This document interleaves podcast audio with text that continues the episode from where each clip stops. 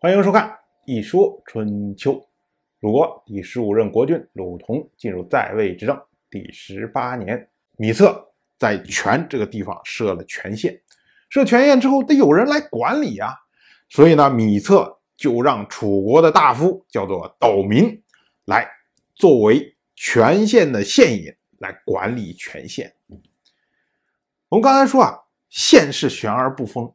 虽然在春秋时代相对来说比较少，但是呢，各国都有悬而不封的情况，只是名字不一样。楚国叫做献银或者叫做献公，鲁国呢则叫做献人或者献宰。对应的像晋国就称为献大夫，哎，大家称呼名字不一样。而楚国为什么要叫做献公呢？其实啊。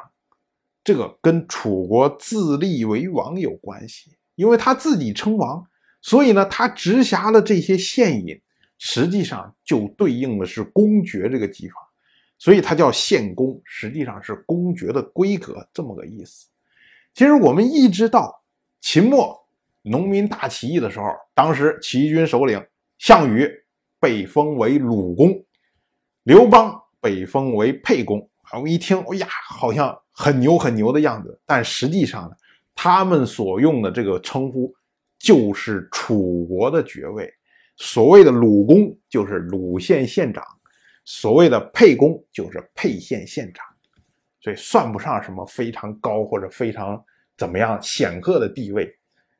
当然，这个是题外话。我们再来说这位斗民，成为全县的县尹之后，结果据全县作乱。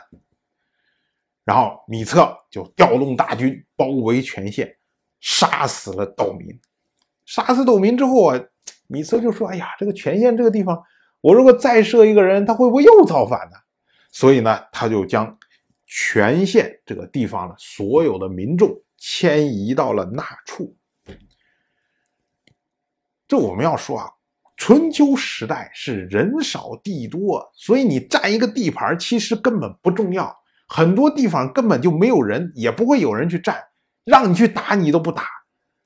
所以占地盘灭一个国家，主要为要的是这个国家的人力资源，所以才经常会有，比如说把一个地方全部迁空了，然后迁到另外一个地方，才会有这种情况。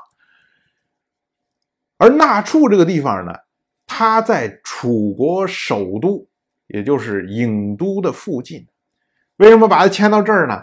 就是为了方便监视，同时呢，为了管理，哎，以策又封了一位县尹，是楚国的大夫，叫做严傲。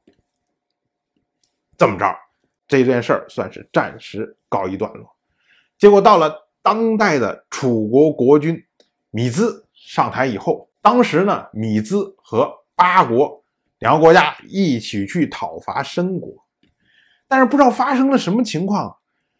申国的军队受到了惊吓，所以从这一战之后啊，申国就开始对楚国产生畏惧，直至背叛了楚国。因为以前的时候，两个国家不管怎么说，还经常联合行动，但是这以后，八国就开始逐步的攻打楚国，最终呢，占领了楚国的那处，也就是全县的人。迁到了那个地方，结果那处了现银严傲，当时仓皇出逃啊，就来不及驾车了，直接跳到涌水里面游泳逃跑。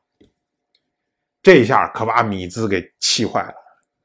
米兹说：“这给你个地方，连守都守不住，惨到这种程度，所以呢，直接把严傲就给杀掉了。”但是我们要注意一件事情啊，先刚才说了。说全县这个地方当年曾经造反，所以呢被迫把全县这人全部迁到那处。我们就知道那处这个地方的人肯定是心里不服啊，尤其是离开了自己的本乡本土，那能高兴吗？所以那处这个地方民心不稳。而八人背叛是什么时候啊？楚国和八国去讨伐申国。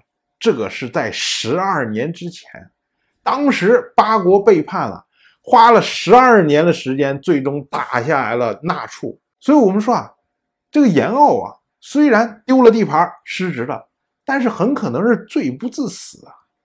米兹一时气愤，就把严傲杀掉了。结果，严傲的家族非常的不满，于是起兵造乱。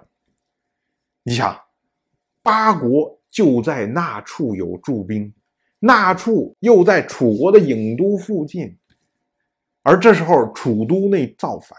那八人一看，哇，这好机会啊，搞不好能把楚国灭掉。